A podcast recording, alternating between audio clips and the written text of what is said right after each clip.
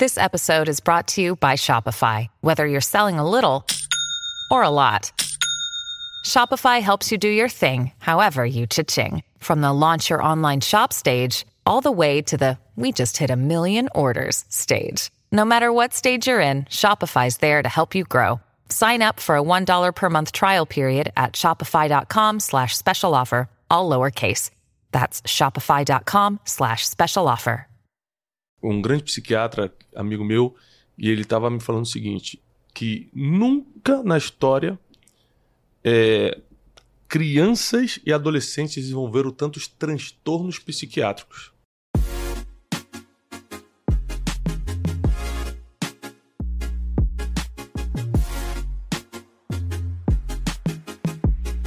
Sejam bem-vindos a mais um Brunecast. Nós estamos aqui diretamente dos nossos estúdios, hoje trazendo um assunto para te ajudar com seus filhos e também para ajudar a sociedade, né? Muita gente tem dificuldades, seja por ignorância, falta de conhecimento ou por algum tipo de resistência de lidar com pessoas que são diferentes da gente, né? Muitas pessoas escolheram ser diferentes, outras não tiveram opção, nasceram assim e nós vamos falar sobre hoje as crianças atípicas, os pais atípicos e como lidar com tudo isso. É um, é um tema que tem mexido muito comigo e certamente vai mexer com você.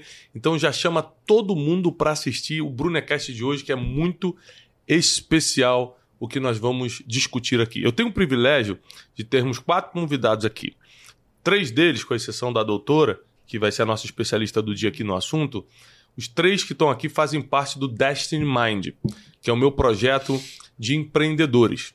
A gente tem um projeto que é chamado Destiny Mind, que é uma mentoria de 12 meses para empresários, empreendedores. E a gente tem centenas de empresários do Brasil e do, outros de outros países também no Destiny Mind. E três estão aqui: o Joaquim, o Rafa e o Atila. E os três têm algo em comum além de estar no Destiny Mind. Eles são pais atípicos e nós vamos falar sobre isso hoje. Quero também dar as boas-vindas à doutora Carmen Lídia. Obrigado por estar aqui, aceitar nosso convite. Para a gente é sempre bom escutar o que os profissionais têm é, a nos dizer sobre é, assuntos específicos, né? ainda mais assuntos delicados.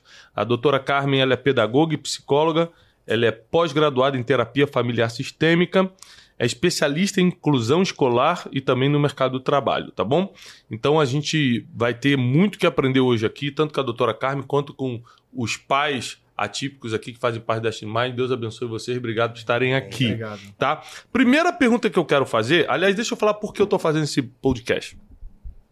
Existe uma coisa na Bíblia chamada compaixão, que foi uma invenção de Jesus. Ninguém sabia o que era compaixão antes de Jesus. Mas Jesus deixou claro o que, que era. Que compaixão é você sentir o que o outro está sentindo. E ao perceber que você não saberia lidar com aquilo que a pessoa está sabendo lidar, você vai lá e ajuda ela fazendo a vida dela mais fácil. É, a primeira vez que aparece, é, Jesus está olhando uma multidão que está com fome, que não tem como voltar para casa, e os discípulos falam manda, eles, falam, manda eles embora logo, porque isso vai dar confusão para a gente. Jesus fala assim: Eu não consigo porque eles estão perdidos, eles são como ovelhas que não têm pastor. Como é que eu, eu vou mandar eles desorientados do jeito que eles estão? Como é que eu vou mandar eles para casa com fome? E aí acontece a multiplicação dos pães e peixes, né? A famosa multiplicação dos pães e peixes. Ou seja, a compaixão, ela faz com que você sinta o que o outro está sentindo e não, você não consegue seguir teu caminho sem fazer alguma coisa por essas pessoas. Então, eu eu eu comecei a receber muitas mensagens de seguidores nossos, tanto é, ouvintes aqui do Brunecast, quanto alunos do Café com Destino, nosso programa matinal no meu canal de YouTube, é, de pais que são atípicos. Falando, não estou sabendo lidar, eu não tenho certeza se é isso mesmo. O médico falou que é, não sei, eu acho que não é. Mas foram tantas mensagens. E também eu comecei a conviver com pessoas que eram pais atípicos, são pais atípicos, e eu comecei a ver, caramba, eu tenho quatro filhos, que graças a Deus não tem nenhum problema e é tão difícil criar filho. Ou seja, eu tenho condição financeira, graças a Deus, eu tenho Deus no coração, eu tenho família estruturada e é muito difícil criar filho. Falei, peraí, então como é que estão as famílias que estão desestruturadas? E quem não tem Deus no coração, né? Tem que ter a fé para seguir. E quem tem alguma dificuldade como um, uma criança atípica? Então, eu, quando eu comecei a me colocar no lugar dessas pessoas, eu comecei a direcionar muito do meu conteúdo para essas três coisas. As pessoas precisam crescer, as pessoas precisam crescer espiritualmente para ter mais fé para enfrentar essa vida. As pessoas precisam estruturar sua família para ter base emocional para seguir. Né? Eu não estou falando montar família por causa de religião, não. Estou falando estrutura emocional. E as pessoas precisam aprender a lidar com, com o que a gente não escolheu, mas aconteceu, por exemplo. Né? Ninguém escolheu ter um filho atípico, Deus presenteou a gente com isso e a gente agora tem que lidar. Né? Então vamos escutar aqui. É, quero começar pelo Joaquim. Joaquim, o que, que você faz da vida e, e o que, que seu filho tem? Eu sou contador, é, empresário na área contábil, de auditoria tributária, vice-presidente do Conselho Federal de Contabilidade, sou pai do André e do Joaquim Neto. O André é, foi o presente de Deus em nossas vidas, um garoto atípico, autista, diagnosticado de forma precoce, com um ano e três meses. E isso é um ponto que eu quero aqui destacar. Hoje, cientificamente é provado que a intervenção precoce tem o resultado. Uhum. E, e, e, ele foi diagnosticado com um ano e três meses. Então, só que naquela época, e, e você colocou uma coisa muito certa, é, é, Tiago, há, há uma precipitação muito grande é, no diagnóstico. No diagnóstico, é. E eu me lembro há sete anos atrás de que o, o, os primeiros aconselhamentos médicos que eu e minha esposa Ana Cláudia buscamos, os médicos foram muito claros. Olha, é, existem sinais de que ele está no transtorno do espectro autismo. Mas eu só posso diagnosticá-lo aos três anos. Porque até lá tem um processo de maturidade e de desenvolvimento. É o TEA, né, que o pessoal chama, TEA, né? transtorno TEA. do espectro autismo. Porque são várias síndromes uhum. dentro do transtorno, uhum. dentro do espectro. E, e então, é, naquele momento, eu tive um direcionamento. Tem sinais de autismo, então vamos fazer uma intervenção precoce, que é algo que não tem efeito colateral. Uhum. Inicie as terapias. Uhum. Inicia as terapias e vai dando é, é, é, regulação aos comportamentos inadequados, vai é, é, suprindo é, as, de, as deficiências. E aí, inquieto, há sete anos atrás, Tiago e demais convidados, nós não tínhamos literatura como temos hoje. Uhum. E eu me lembro que eu saí comprando os sete livros que era o que tinha no Brasil, estudei todos os livros, e num deles, Cérebro, Cérebro Autista, eu encontrei uma frase que me impactou muito grande. É que a causa não estava ainda determinada. Então, a ciência não estava conclu conclusa para qual era a causa do autismo. Por isso, uhum. então também não se tinha ainda uma profilaxia ou não se tinha ainda uma, um, um tratamento é, efetivo. Efetivo. Ou seja, tudo poderia mudar. Uhum. Então, diante daquela, daquela informação. de que tudo poderia mudar, é, eu me lembro muito bem que eu chamei a Ana Cláudia no dia que o médico disse: Olha, ele tem sinais de autismo e eu quero que vocês investiguem. Eu olhei para Ana Cláudia e disse assim: Meu bem, nós temos dois caminhos a partir de hoje: o do drama ou do processo. Vamos escolher viver o processo. E ali foi a chave da aceitação. É bom, porque você falando isso, eu, eu, eu acredito muito o seguinte, ó. É, Deus não castiga ninguém. Ele dá a vida que você precisa para cumprir o teu propósito.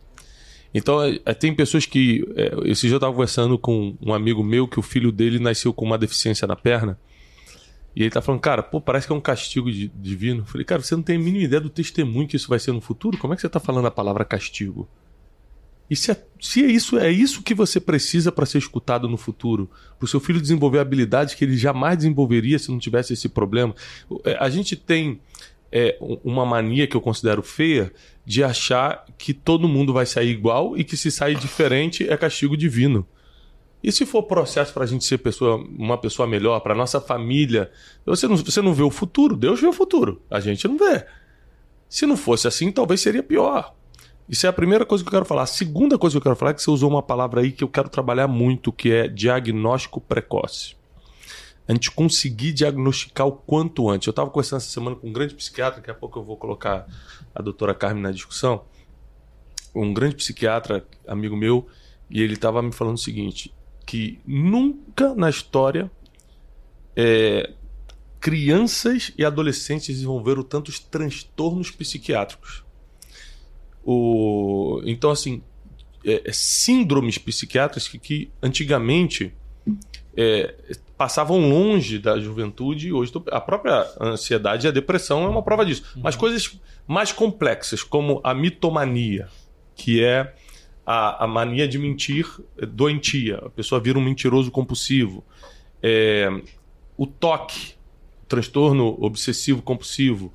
Então, está é, tá tendo casos absurdos em criança. Criança com ataque de pânico, criança com crise de ansiedade, como pode? Se isso é preocupação de adulto, criança não deveria ter essa preocupação que leva a esse transtorno. Então, é, ele me falou algo interessante. Quanto mais cedo diagnosticar, mais chance tem de resolver. Como câncer, Sim. como qualquer outra doença, que quanto mais cedo você descobre, mais cedo, mais rápido ou mais efetivo será o tratamento. Obrigado pela sua história. Joaquim, então, o, o, o, o diagnóstico hoje oficial do seu filho qual é? Autismo. É, é, eu preciso ainda colocar aqui, Tiago, que na época ele foi diagnosticado como um autista severo, uhum. não verbal, estereotipado, com complexidades cognitivas, sociais, comportamentais e de comunicação. Então, era um autista severo. O autista severo é aquele que tem uma necessidade, uma dependência muito grande para uhum. cumprir até as suas atividades básicas. Uhum. E aí tem uma história com o que ele é hoje. Mas. A gente vai chegar lá. Enquanto eu quero te dizer que esse tá, o primeiro o diagnóstico, diagnóstico autismo severo. Autismo severo. Tá aqui também comigo o Rafa. Rafa, o que, que você faz né? Lembrando que todos eles fazem parte do Destiny Mind, que é o nosso projeto de empresários, de empreendedores. Fico 12 meses acompanhando eles, a família e os negócios. Rafa também faz parte, é o segundo ano com a, com a gente. Aliás, o Atila também, segundo Sim, ano. Também. Segundo ano. É, você também, né? Também. É, todo mundo aqui está no segundo ano comigo. Então, Rafa, o que, que você faz e o que, que seu filho tem?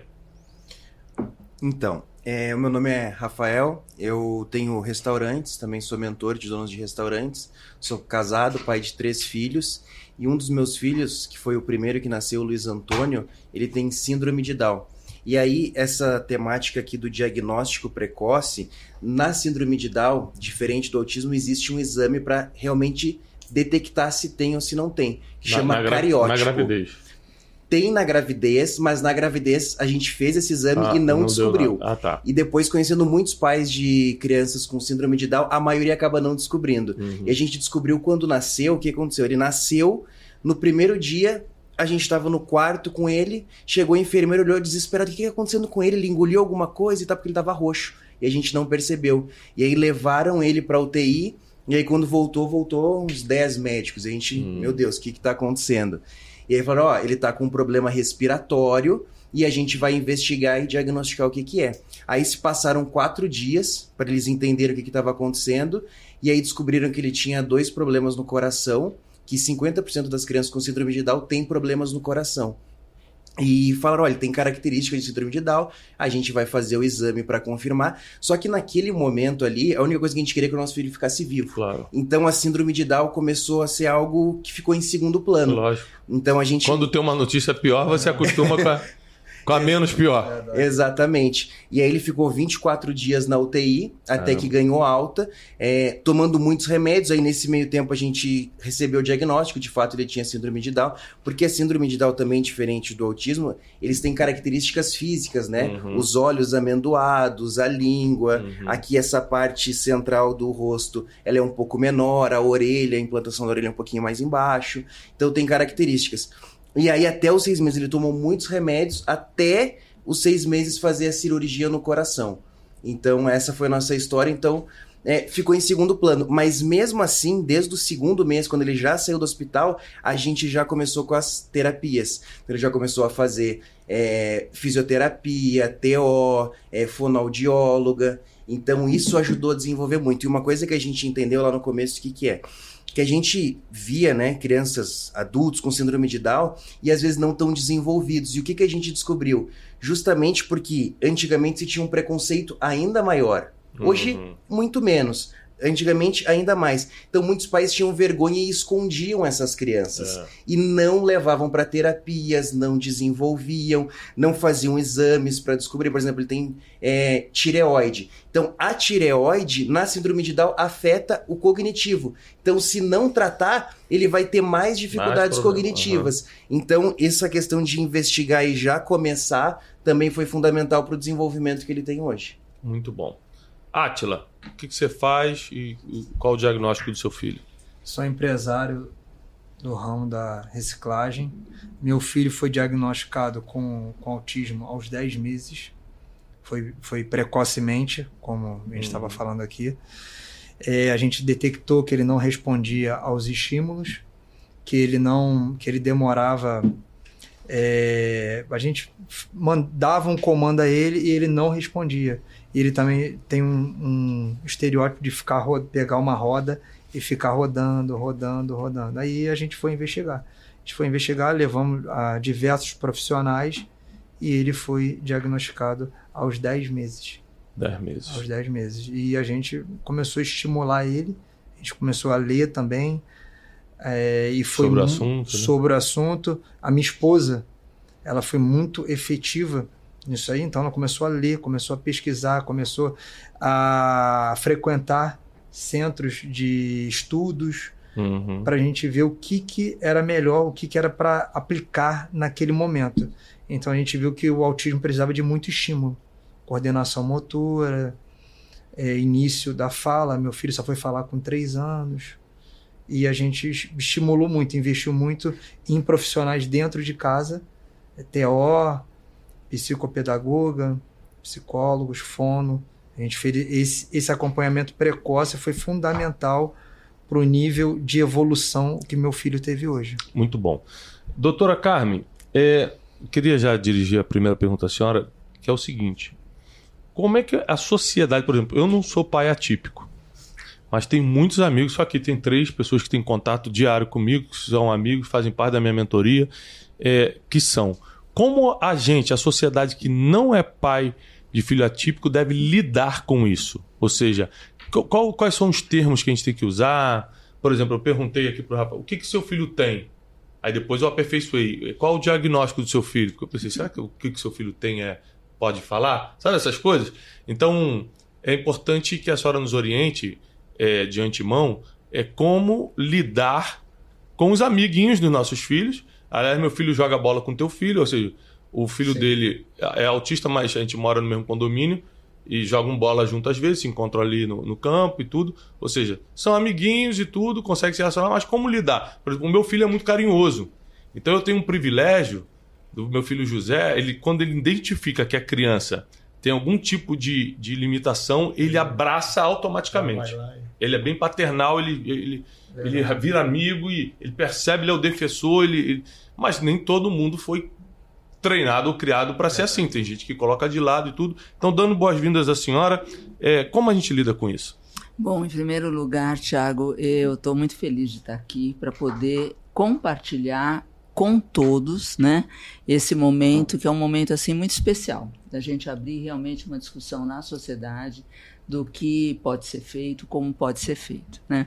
E você abriu falando da compaixão. Uhum. E, e eu fico imaginando que a educação geral de todas as crianças, em todas as escolas, em todos os momentos, deveria ser pautada por isso. Uhum. Porque se você ensinar uma criança, ela vai se tornar um adulto que sabe ter essa forma de se relacionar com os outros. Uhum. Super importante, super importante, porque uh, uh, saber lidar, eu vou até dar umas dicas com relação a como que a gente se refere às pessoas, mas tem muito mais a ver com o coração da gente, né? A, a, a, eu, eu costumo dizer que a acessibilidade ela é muito mais emocional do que qualquer coisa.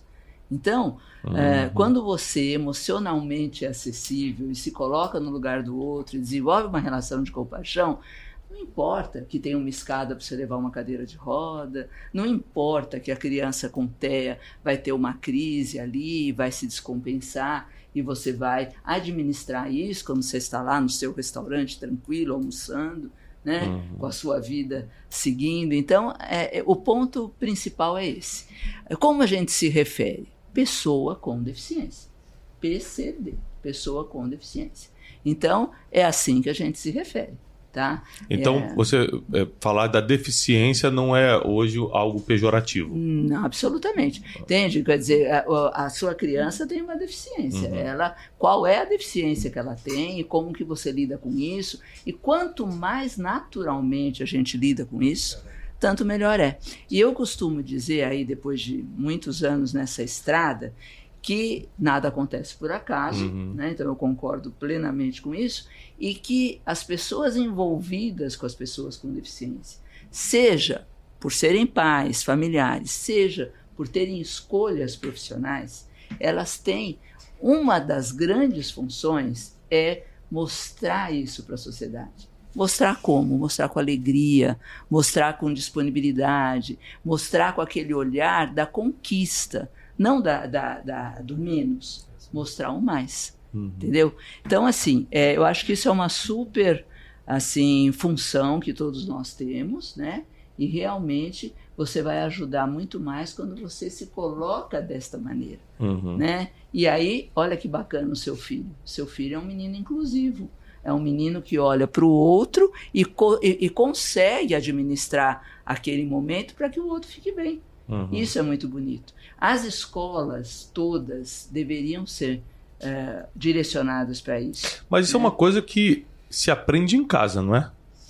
Eu acho que se aprende em todo lado, né, Tiago? Eu acho que se aprende em casa e na escola também, uhum. né? E nas próprias clínicas é também, é eu né? acho muito difícil uma criança, estou falando das crianças, né? Que não veem os pais dando exemplo de, de compaixão serem compassivas. Verdade. É Entendeu? Então, é, eu procuro não falar com meus filhos, sejam compassivos. Eu procuro fazer com que eles me vejam ajudando as pessoas. Exato. E então, sempre quando tem alguma pergunta, é, minha, minha, filha passou pela é, pela psicóloga da escola, né? Todo, todos os alunos passam ali por, por uma entrevista com a psicóloga no final do ano e tal. E ele falou assim: Ah, o que, que você gosta no seu pai? Ela falou assim: ah, Meu pai trabalha muito e ele se preocupa muito com as pessoas. Isso para mim foi uma recompensa, né? Primeiro que ela me vê como um trabalhador. Uhum. Segundo que ela me vê como alguém que está se preocupado com as pessoas. Tipo, eu não estou fazendo só por mim, eu não estou fazendo só pela minha família. E, mas também em casa eu mostro isso. É, partindo do princípio que o, o, o básico da acessibilidade é, é a compaixão, é ver, realmente você está preocupado com o outro, como é que nós podemos nós que estamos assistindo agora, pais e mães e tal, ensinar nossos filhos, na prática, como a gente ensina nossos filhos a lidar com as diferenças desse mundo. Porque são muitas diferenças. A gente pode falar aqui de deficiência física, gente que não tem o um braço, gente que não fala, gente que não enxerga, gente que não tem a perna. A gente pode falar de, das limitações cognitivas, a gente Sim. pode falar de autismo, a gente pode falar de síndrome de Down, de síndromes psiquiátricas, porque é, o problema da síndrome psiquiátrica, que para mim é mais assustador, é porque a pessoa fisicamente é totalmente normal, na cabeça dela ela é um pode ser um monstro e você não consegue identificar esse monstro de primeira só na convivência. O narcisista, é, a pessoa que tem um transtorno é, compulsivo, é, o próprio é, esse transtorno da mentira, a mitomania. A pessoa começa a te contar muita história e quando demora muito tempo você juntar os pontos e descobrir que é mentira, que tudo que, tá, que a pessoa está falando. Então, como a gente lida com essa diversidade de deficiências no mundo de hoje? Então, só retomando um pontinho lá, eu tenho muita experiência em escola, né? Eu trabalho muito uhum. com educação, escola inclusiva. E vou dizer uma coisa para vocês: as crianças ensinam os pais. Eu tive já muitas situações assim, aonde você via a família flagrantemente preconceituosa e com uhum. dificuldades uhum. para lidar com as diferenças, e você vê aquela criança levar aquilo e modificar, transformar a família. Uhum, então, o poder da educação, seja em qualquer lugar que nós estamos, ele é fantástico. E assim, eu acho que é, com relação ao, a, a, como a sociedade pode se comportar. A sociedade, acho que a gente tem que partir de duas premissas, né? O mundo é de todo mundo, né? A gente não é melhor do que ninguém, a gente não tem direito de uma coisa que o outro não tem, né? E quando a gente pensa na pessoa com deficiência, pensar naquela frase que eu gosto muito: nada de nós sem nós. Entendeu? Por quê? Porque esta voz, esta voz ativa, é uma voz que todos têm no mundo, que é de todo mundo. Ah, puxa vida, mas isso é utópico. Talvez seja, mas eu acho que tem que ser a meta, tem que ser onde nós temos que chegar, tem que ser o nosso propósito, uhum. né? É realmente fazer com que essa criança tenha toda orientação possível para que desenvolva o melhor possível seu potencial, né? E que a sociedade também se enriqueça com isso. Porque a diversidade enriquece a todos. E digo mais, o que é bom para uma criança que tem uma necessidade específica é bom para todas as crianças. Não deixa de ser bom para todo uhum. mundo. Entende? Quer dizer, você consegue fazer um ambiente é, que tenha é, essa possibilidade. Né? Então, assim, eu vejo isso, é o trabalho da formiguinha, é, é, o trabalho, é o teu trabalho. Né, no teu dia a dia, é o meu trabalho no dia a dia, é o trabalho de vocês pais que tiveram o privilégio de receber essa bênção de poder. Hoje o Joaquim estava falando para mim, nossa, se eu pudesse, se eu tivesse que voltar no tempo, eu pediria para ter um filho autista. Uhum. Sabe? Eu achei a coisa mais linda, entende? Porque realmente é isso, sabe? A gente tem que olhar para essas essas oportunidades que Deus nos dá. É, olha só, eu recebi aqui, doutora, um tempo atrás, um, hoje um grande palestrante no Brasil chamado Marcos Rossi. O Marcos Rossi nasceu com uma doença rara ele nasceu só com o tronco e a cabeça. Só que aí ele falando é muito engraçado que ele fala assim, ele, ele, ficou em cima dessa cadeira aqui, só o tronquinho em cima dessa cadeira. E ele fala assim, gente, não bastando Deus mandar só com o tronco e com a cabeça, eu ainda nasci com problema no pulmão, tive que arrancar um, e com problema na coluna, e com meses de idade eu tive que implantar uma coluna, não sei se é ferro, metal e tal. Então eu sou um mini robô, aí todo mundo começa a rir e tal. E ele fala o seguinte: só que é o seguinte, eu decidi, desde da, de quando eu comecei a me entender por gente, a não me fazer de vítima. Então hoje eu sou só um tronco e estou trabalhando mais do que muita gente que tem braço, que tem perna. Estou sustentando minha família. Tenho dois filhos, três filhos, sei lá. Não lembro a quantidade de filhos que eles têm, mas tem filho, tem não sei o quê. Ah, trabalho todo dia, dou palestra todo dia e tal. Ou seja, apesar das nossas deficiências, aí ele toca guitarra sem braço, é surfista, sem braço e perna, assina livro, o livro dele vendeu é, best-seller no Brasil. Ele fala, eu vou assinar, ele bota um, um, um ferro aqui, impressionante. Então o cara usa a tecnologia a favor dele e tal, ele fala assim, de vítima eu nunca vou me fazer. Se Deus me fez assim, tem um propósito e tal, hoje eu dou alegria para meus pais, não sei o quê. Eu fiquei olhando assim, gente, pelo amor de Deus. A gente tem tudo, pelo menos fisicamente, e fica botando desculpa para ir trabalhar no outro dia. É verdade. Uhum. O cara com super limitação, está fazendo e acontecendo. Como a gente, como pais, vocês como pais, não se vitimizar, não se fazer de coitado por causa da situação da limitação das crianças? Eu acho que é muito o que a, a nossa especialista aqui falou. É, olhar o lado positivo, né? Então eu realmente vejo meu filho como uma benção. Já é uma característica minha sempre olhar as coisas pelo lado positivo. Então não olhar pelo lado da limitação. Por exemplo, ele cognitivamente, ele é, ele entende qualquer comando. Se eu falar para ele, vai lá no, no meu quarto, no segundo andar e pega uma caneta na gaveta de baixo, ele vai lá, pega e traz. Agora a fala, ele ainda não desenvolveu, ele ainda tem dificuldade, ele tem a apraxia da fala. Uhum. Então ele tá fazendo agora seis anos, esse mês ele ainda não fala. Então eu poderia ficar agoniado, olhando só porque não fala, não fala. Não, eu tô vendo as coisas positivas que ele faz, né? Uhum. Então eu acho que a gente enxergar o lado bom das coisas para uhum. tudo na vida faz muita diferença. E outra coisa, você vê como é que é as coisas. Hoje, o, o Brunecast é um dos podcasts mais escutados do Brasil, né? E vocês estão aqui sendo entrevistados não pelo negócio que você tem, não porque é vice-presidente não sei o quê, não porque vendeu uma empresa por milhões, não porque tem restaurante, mas porque são pais de quem são.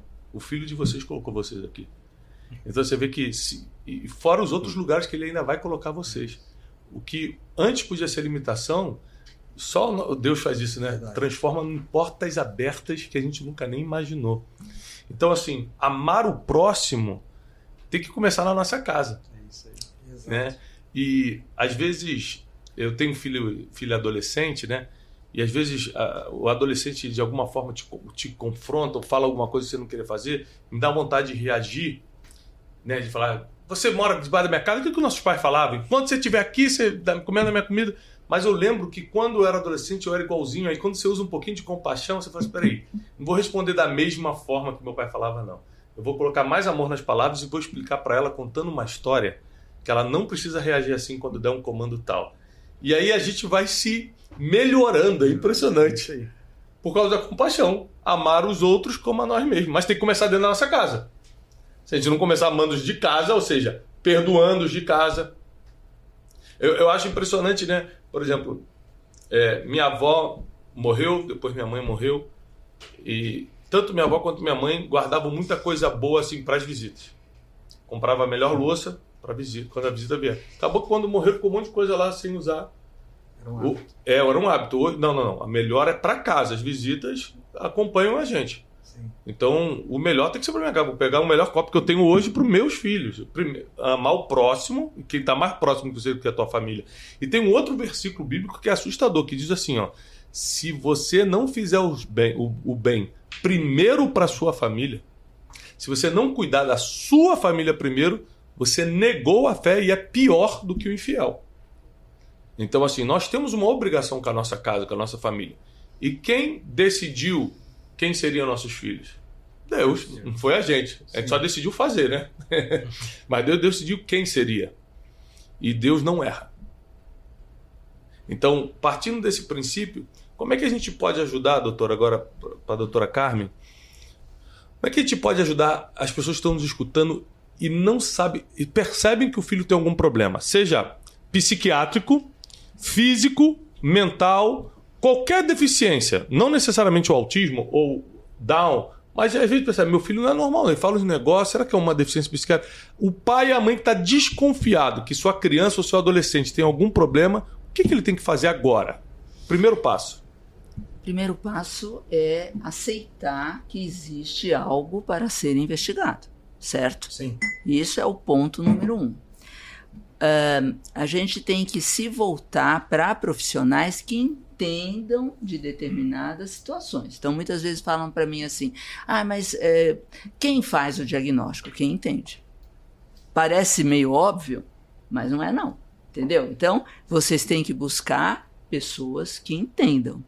Esses diagnósticos, eles têm que ser feitos de uma forma muito objetiva, com estratégias baseadas em evidência científica, porque já tem muito estudo para isso, né? E dentro dos critérios, porque todas essas, vamos dizer, essas questões, todos nós temos um ou outro ponto de todas essas coisas, tá? Então, se você pensar, por exemplo, numa questão psiquiátrica, todos nós temos Carregamos alguma coisa. Um pouco, é. Carregamos um pouco. Agora, só não que, evoluiu. É, o que que é o quadro? É uma questão de uh, análise de frequência, de intensidade, de, de, presença dos aspectos envolvidos e que é o profissional que entende daquilo é que vai poder avaliar. Aí é, é preciso uma avaliação multidisciplinar, isso é muito importante. Né? Então, uh, uh, o, vamos dizer, o diagnóstico, quem, quem dá o diagnóstico é o médico. Tá? O médico que entende. Ah, pode ser o pediatra? Pode. Se ele entender do autismo, ele pode sim, é o nosso sonho de consumo. Todos uhum. nós que trabalhamos aí com educação e trabalhamos, qual é o meu sonho de consumo? É que o pediatra entenda disso. Porque o pediatra está perto de tudo que é criança. Né? Então, assim, pode, pode. Mas normalmente é o neurologista, normalmente é o psiquiatra, são profissionais uhum. mais voltados para essa área. Uhum. Então, tá atento para isso. Quando forem buscar uma uh, vamos dizer, uma avaliação multidisciplinar, ter sempre esse cuidado de estar trabalhando com práticas baseadas em evidências. Então, hoje se fala muito, você estava falando né, do ABA. Né? O que, que é o ABA? É análise do comportamento aplicado. O que é isso? É uma ciência isso. Então, na verdade, às vezes o pessoal fala assim: ah, o método ABA. Não é um método, é uma ciência que embasa como você modifica comportamento e como você instala comportamento. Então, isso, e comportamento para o hábito é tudo, Uhum. né? Tudo que você vai fazer na vida.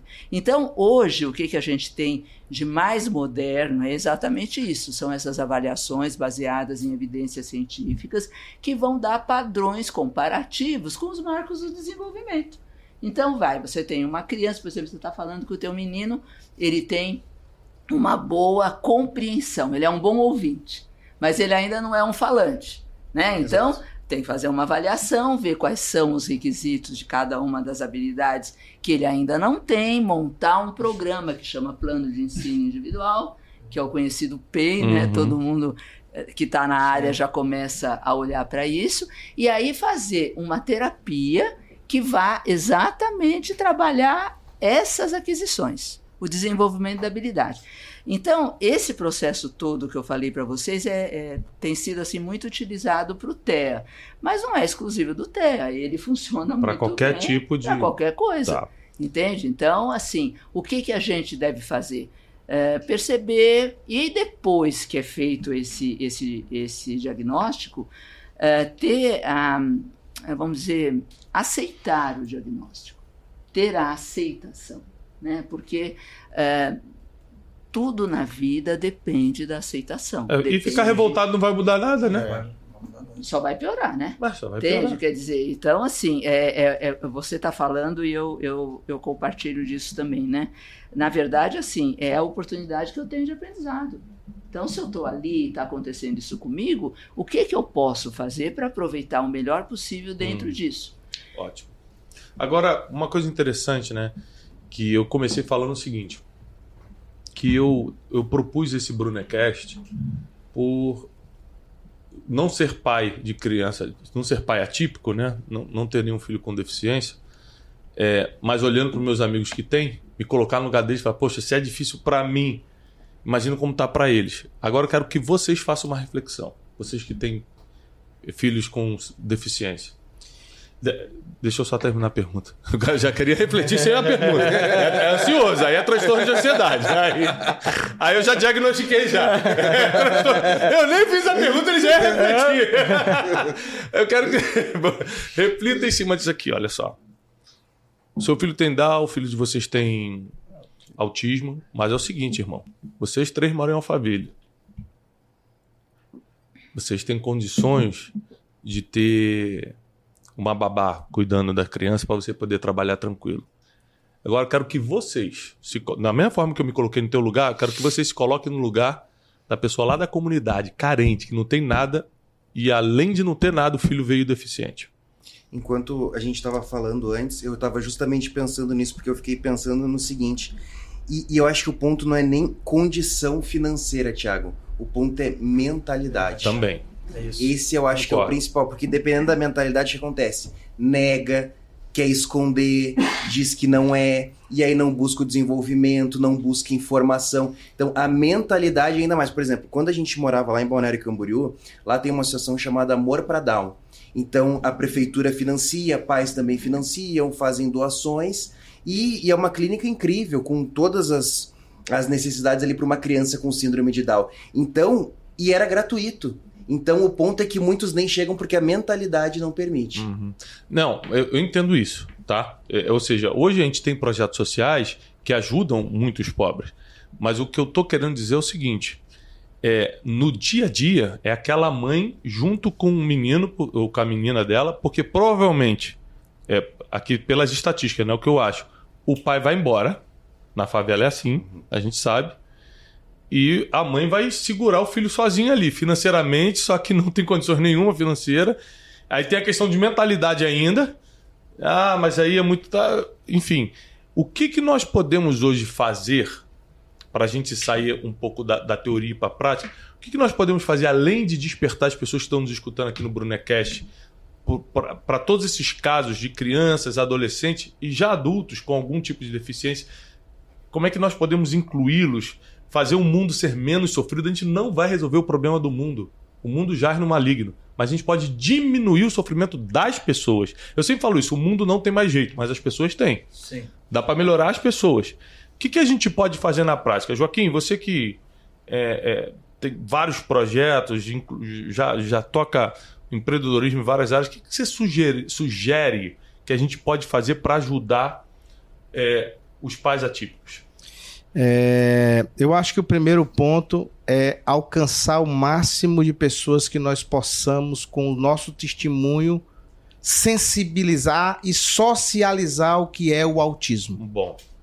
É, tem um dado, e aí nós estamos falando de 2020, 2004, 2024.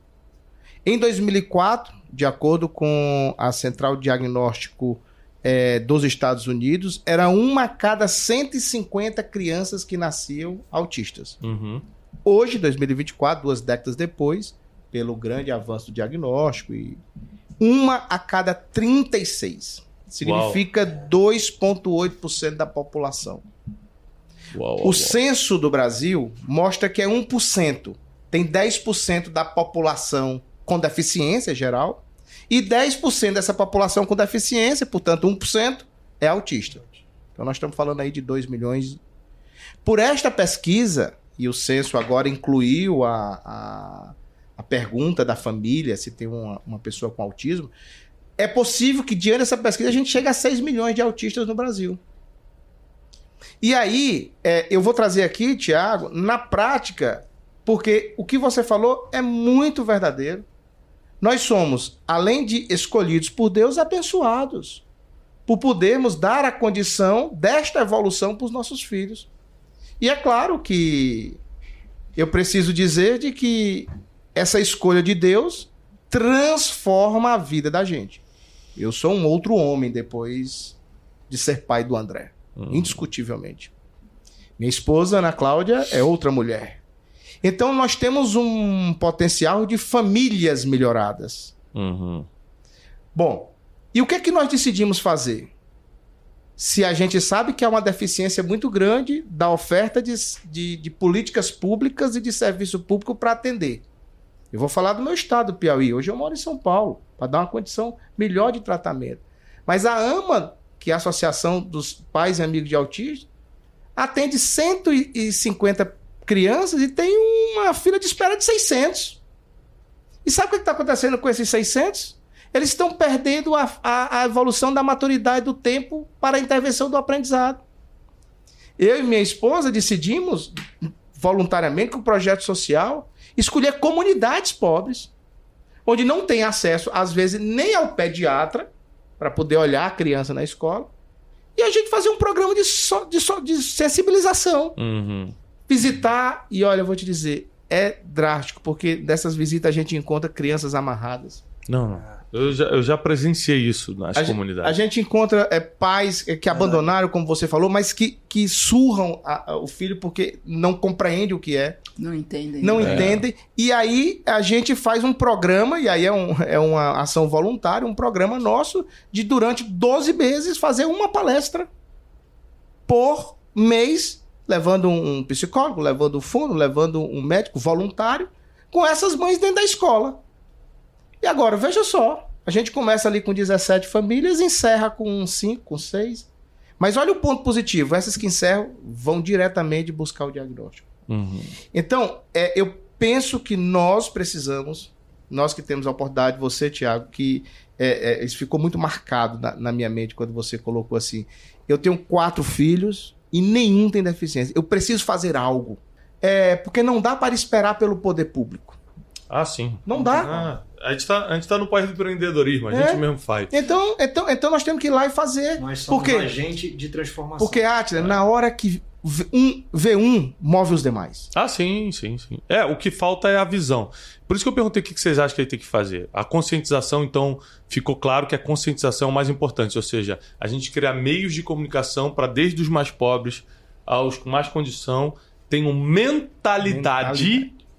É. de socorro ao, a criança, ao adolescente, fazer rapidamente o diagnóstico, aceitação do, do, diagnóstico, como a doutora Carmen falou, e já começar o trabalho é, de evolução. Uma coisa que a gente tem que lembrar, gente, biblicamente falando, é que cada um tem sua cruz para carregar, tá? Por exemplo, você falou assim: ah, os seus quatro filhos não têm nenhuma deficiência, mas eu tenho outra cruz para carregar que você não tem. Então lembre-se É que o mundo é injusto, mas Deus é justo. Deus dá cada um a cruz que a gente aguenta carregar. Então tem coisas que eu carrego na minha vida, desde traumas da infância até coisas que eu tenho que fazer hoje que talvez você não aguentaria. Mas você carrega uma coisa que talvez eu não aguentaria. Deus sabe para quem dá a cruz. Sim. E se cada um carregar a sua cruz, é o que a Bíblia diz, não é simplesmente aceitar, carregar. Não, não, não é só aceitar nosso filho, agora é dar um destino para esse filho. Ou seja, a gente pode ficar se lamentando ou se é, martirizando ou se vitimizando a vida toda, ou pode fazer igual o Marcos Rossi, que eu dei aqui é, o exemplo. Aliás, bota a imagem do Marcos Rossi quando vier aqui no Brunecast, bota na edição aqui para vocês verem o Marcos Rossi. É, vou, vou voltar com ele aqui alguma vez. Ou você vira o Marcos Rossi da vida, cara. Só com um tronquinho a cabeça, pega e faz sucesso no Brasil. Aí decide o que quer, né? Doutora, problemas, é, transtornos psiquiátricos. A senhora trabalhou com escola. É, a senhora vê muito transtornos é, psiquiátricos em crianças e adolescentes?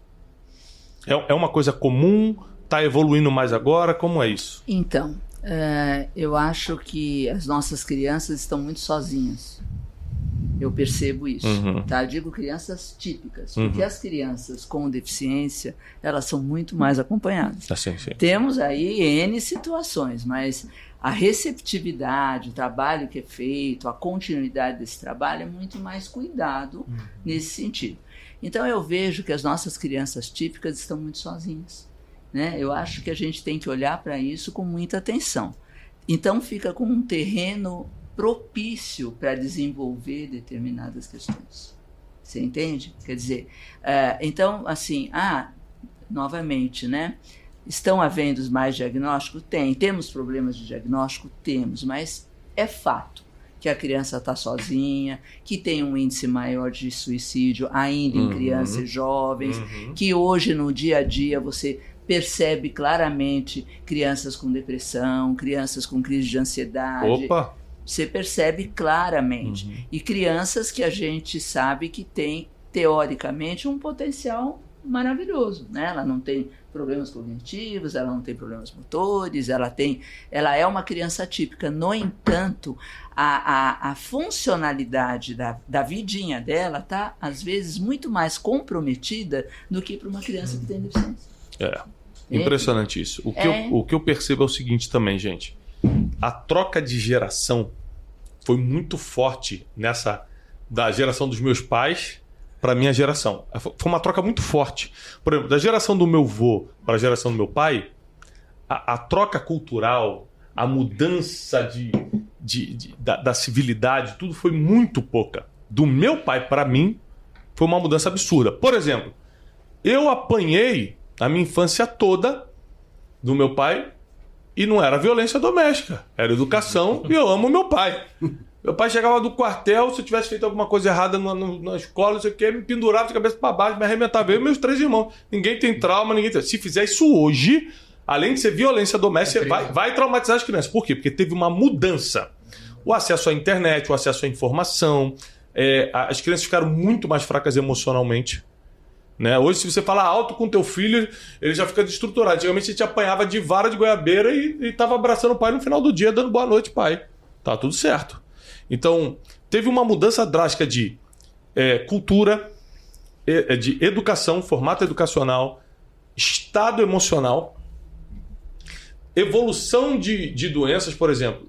Você acabou de ler aí que antigamente era de 1 a, a, a cada 125, 150. 150 pessoas nascem autista, agora de 1 a cada 36. Está evoluindo. O- o- os transtornos psiquiátricos, os transtornos cognitivos, é, é, é, tá- ou seja, mais pessoas atípicas, deficientes, estão nascendo.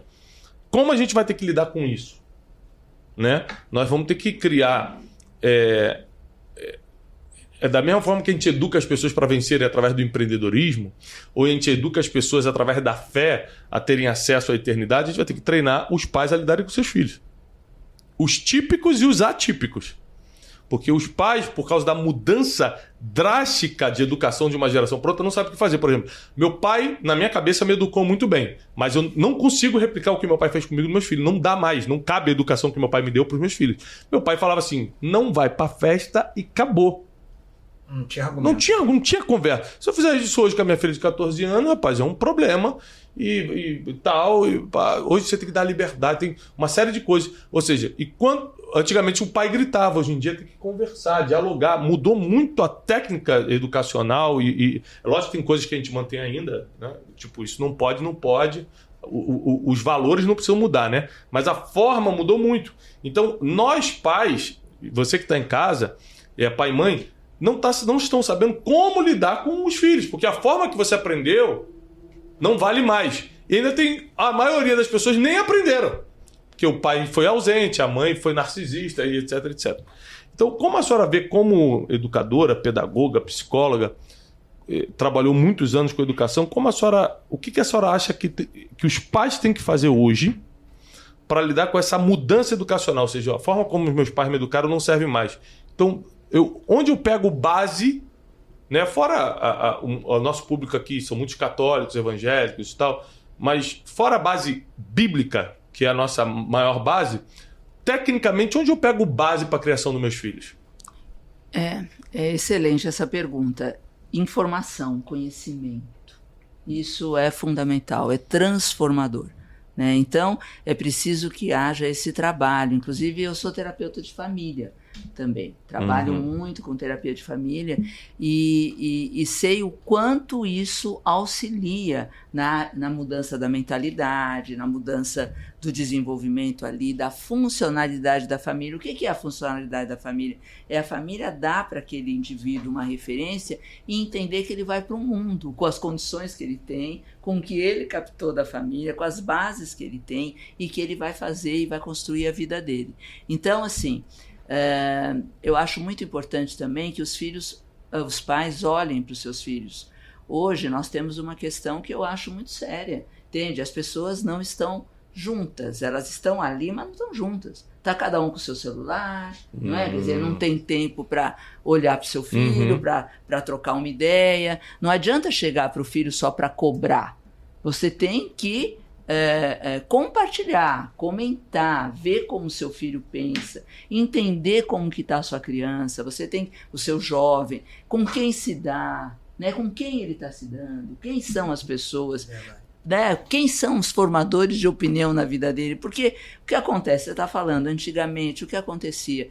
Muito menos... É, é demanda, né? Hoje e, e menos dia. estímulos também. Pois As é. crianças não estavam na tela. Gente, o jovem... Era um programa de televisão por dia, pô. A gente via Chaves. É. Agora é pede com mil coisas diferentes. Então, desenvolver essa, essa harmonia, ela é construída. Então precisa haver o convívio, precisa haver o olhar, o olhar para sua para o seu filho, o olhar para sua família, um olhar mais, como é que eu vou dizer, participativo, né? Porque como o Tiago falou, realmente cada vez mais uh, só vai uh, calar fundo no indivíduo aquilo que fizer sentido para ele, né? Quer dizer, autoritarismo é muito complicado. As escolas hoje sofrem muito com isso, né? Por quê? Porque ou você vai ser uma autoridade na vida do seu aluno, na vida do seu filho, uma autoridade pelas competências que você demonstra, e isso tem a ver com que ele vai se desenvolver, uhum. ou não vai ser com autoritarismo. É, é. Não vai ser. Eu, eu, que, eu queria trazer um, um componente. É, não sei se o Rafa e o Águila têm um segundo filho. Tem. Tem. Tem. Então, eu queria trazer esse componente. É, na família, você ter um filho atípico e um típico. É, o policiamento que nós temos que fazer, nós pais, para poder gastar a mesma energia é... para poder é, fazer as compensações até da solidão, às vezes, porque a gente gasta uma energia muito grande para poder fazer a terapia, para poder dar, é, é, ensinar mais ainda é, é, as, as, suas compensação das suas deficiências. E aí fica ali o segundo filho, o terceiro filho, e na, no crescimento dele na formação, ele sente. Ó, vou te dar um exemplo. Eu tenho quatro filhos. O meu terceiro filho, Joaquim, não é um, um diagnóstico nem nada, mas ele tem um atraso. É, tem várias explicações médicas. Os médicos me deram várias explicações. Uma porque a gente morou nos Estados Unidos é, a, a, primeira infância dele e ele, ele aprendeu inglês, não aprendeu português. Quando a gente voltou para o Brasil, deu um choque na mente dele por algum motivo e ele ficou um ano sem falar. Então, assim, com três aninhos ele falava inglês fluente, falava com a gente em inglês. Dos quatro aos cinco ele não falou. Nada, nem inglês nem português. Ficava só gritando. Ah, vai! Ah, pai, mãe, gritando. Aí pronto, fizemos todo tipo de diagnóstico nele. O que, que, que é, o que, que é, o que, que é. Nessa mesma época, um pouquinho antes, a gente percebeu que ele só pegava tudo com a esquerda. Então a gente percebeu que ele era canhoto. Todo mundo lá em casa é destro. E aí, é, a gente passou por vários diagnósticos, não deu nada. E o médico falou: é só um atraso, não tem uma explicação ainda científica, mas realmente ele tem muita Ele está com seis anos, tem muita dificuldade de aprender a ler e escrever, já era para estar tá lendo e escrevendo e tal, tal, tal. Por causa disso, por causa desse atraso, por exemplo, é, por ele ser canhoto, ou seja, coisa tão pouca, e ele fica assim, pai, eu escrevo diferente de todo mundo, eu pego com essa mão. Eu queria ser jogador de futebol, mas jogador de futebol só chuta com a direita. Falei, mentira, o Messi chuta com a esquerda. Eu fico tentando, mas não adianta, né? Ele está desenvolvendo alguns complexos, eu fico trabalhando na mente dele. Só essas pequenas coisas me fizeram dar um pouco mais de atenção nele por causa desse desenvolvimento. Gerou um problema com meus outros filhos.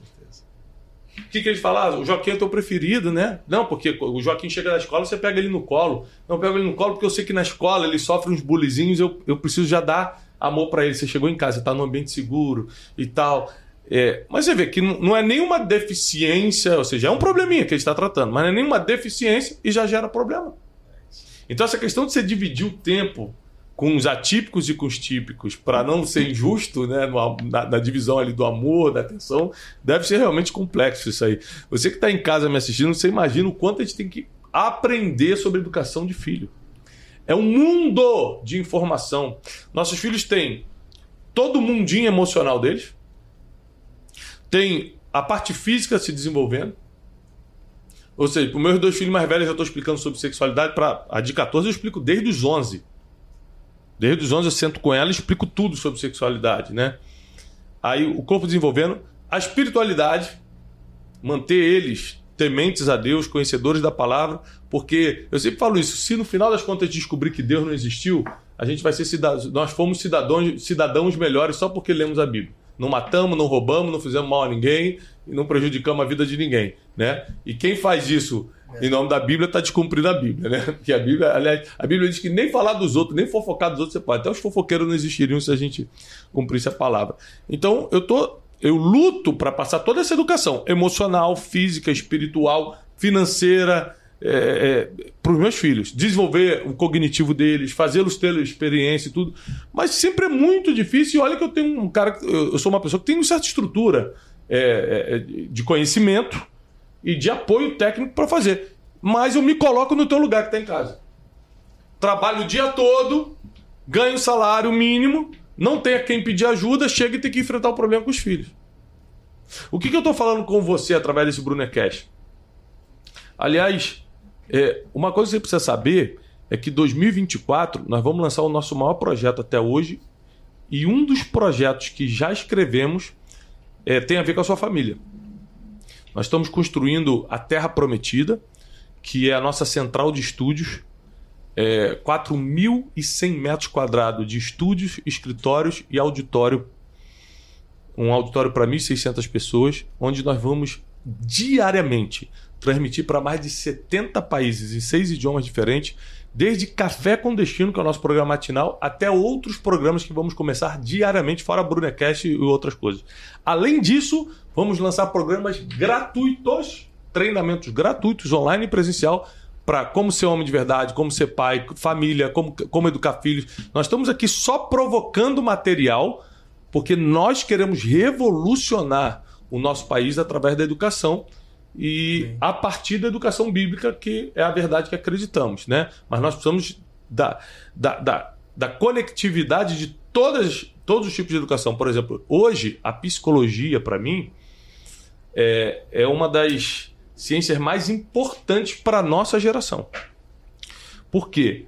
É, eu não sou psicólogo, mas estudei, leio muito sobre psicologia, tenho muitos amigos psicólogos, terapeutas, é, eu acho que sem a psicologia hoje em atividade, o mundo estaria muito pior. E se novos psicólogos e bons psicólogos e psicólogos, terapeutas bons, não se levantarem, a gente vai ter um problema daqui a 10 anos sério. Porque os transtornos vão aumentar, E terapia vai deixar de ser tabu, que foi tabu há muito tempo, vai virar obrigação. Que eu já faria isso, eu já colocaria como obrigação. Ah, eu acho que eu não tenho nenhum problema. Não tem problema, não, faz terapia. Perder você não vai. Vai uma terapia. Porque vai te ajudar. Outra coisa, é, foi fazendo terapia que eu coloquei muitas ideias, muitas coisas que estavam desordenadas na minha cabeça no lugar. Foi fazendo terapia que eu aprendi a, a me colocar no lugar dos meus filhos e ter cuidado com as palavras que eu usar. É lógico, ah, mas está escrito na Bíblia, eu sei, mas na prática você às vezes esquece. Mas tem um profissional ali te lembrando, não só o que está escrito, mas o que você tem que fazer na técnica para que as coisas funcionem. Então, existem muitas profissões hoje que não, se, não são tão valorizadas como deveriam ser. Tá? Então, eh, a gente já passou de uma hora de programa, a gente tem que encerrar. Eu queria deixar as palavras finais. Então, começando pelo Atila, a gente vem dando a volta até, até para a doutora encerrar, se é a última palavra.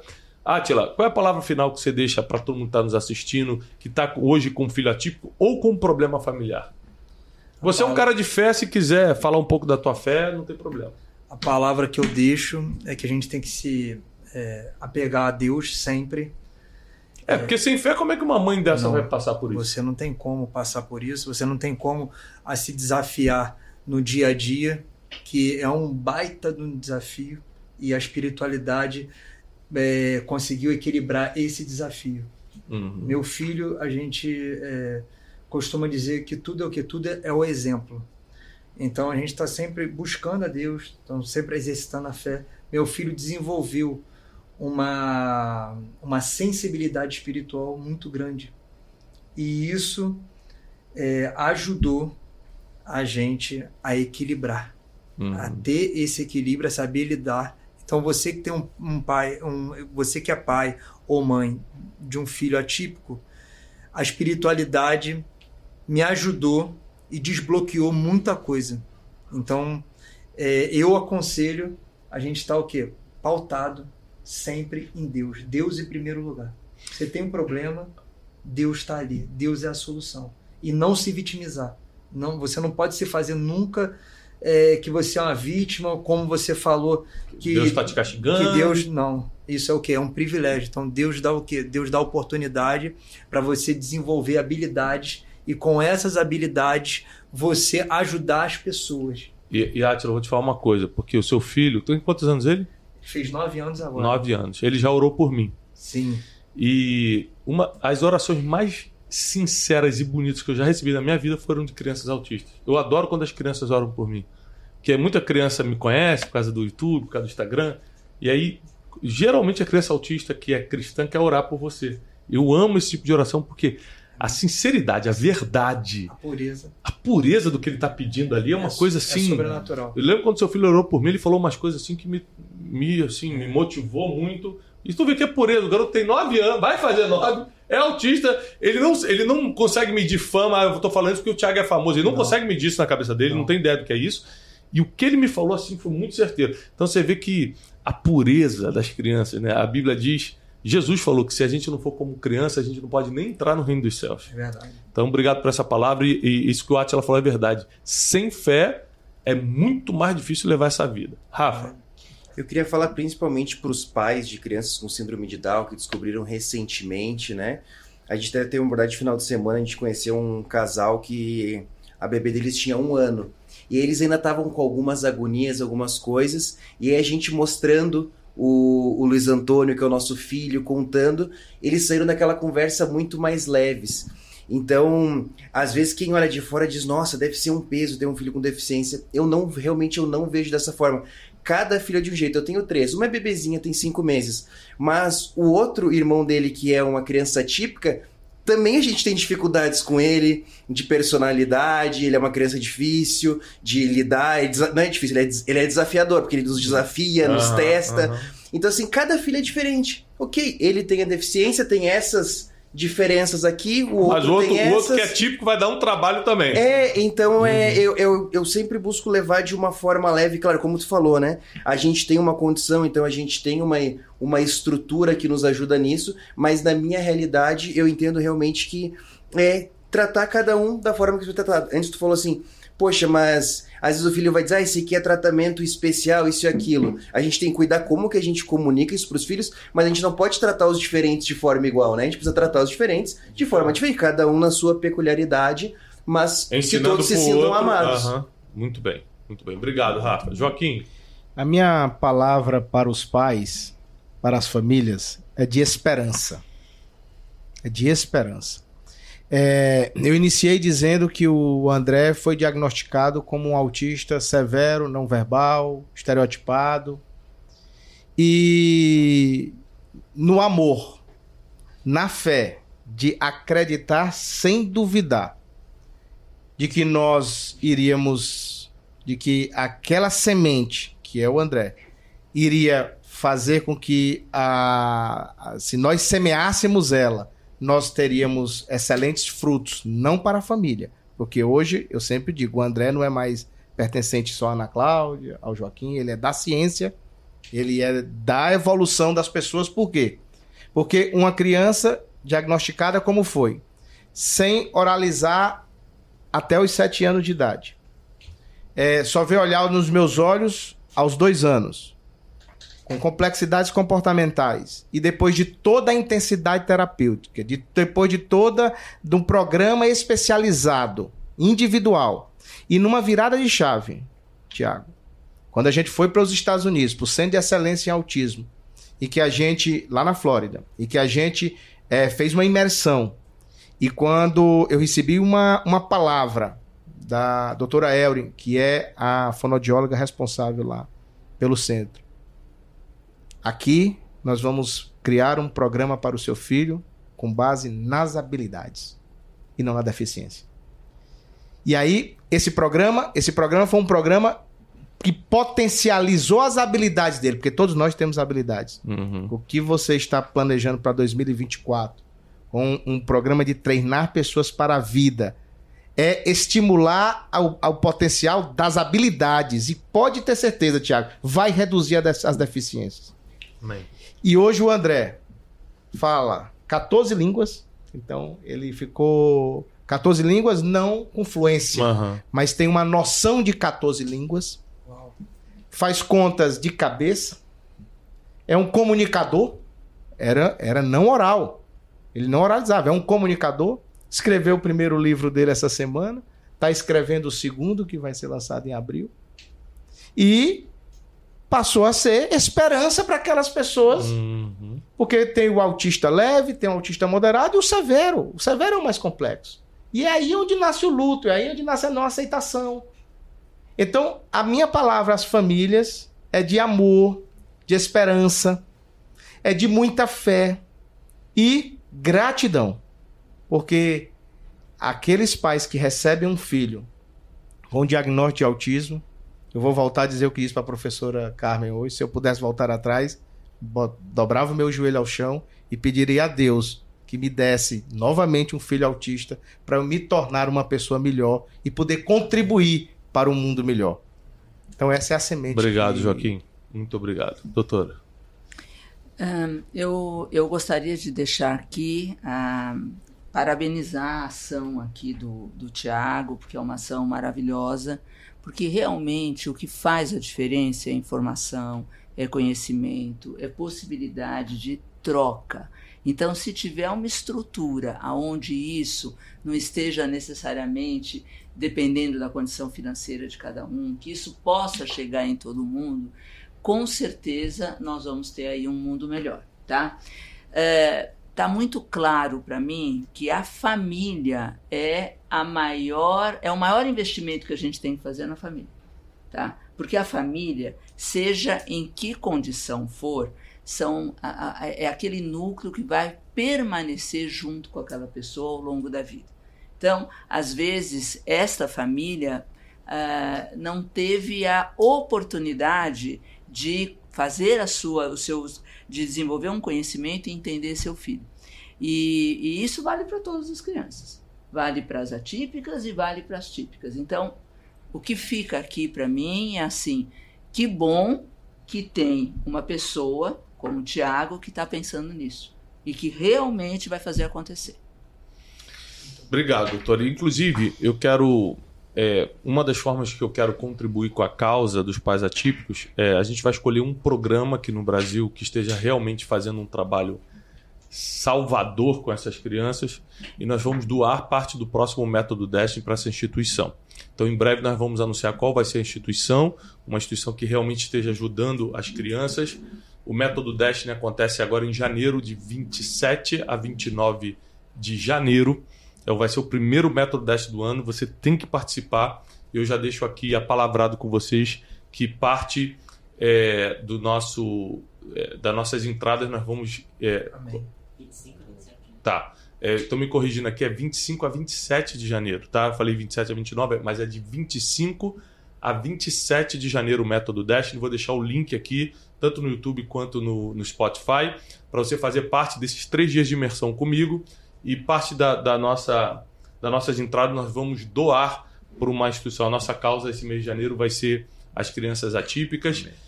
E somente fazendo o método Destiny, você que é empresário, empresária, você que é empreendedor, somente fazendo o método Destiny você tem a chance de um dia entrar no nosso grupo de elite, que é o Destiny Mind, que eles três fazem parte.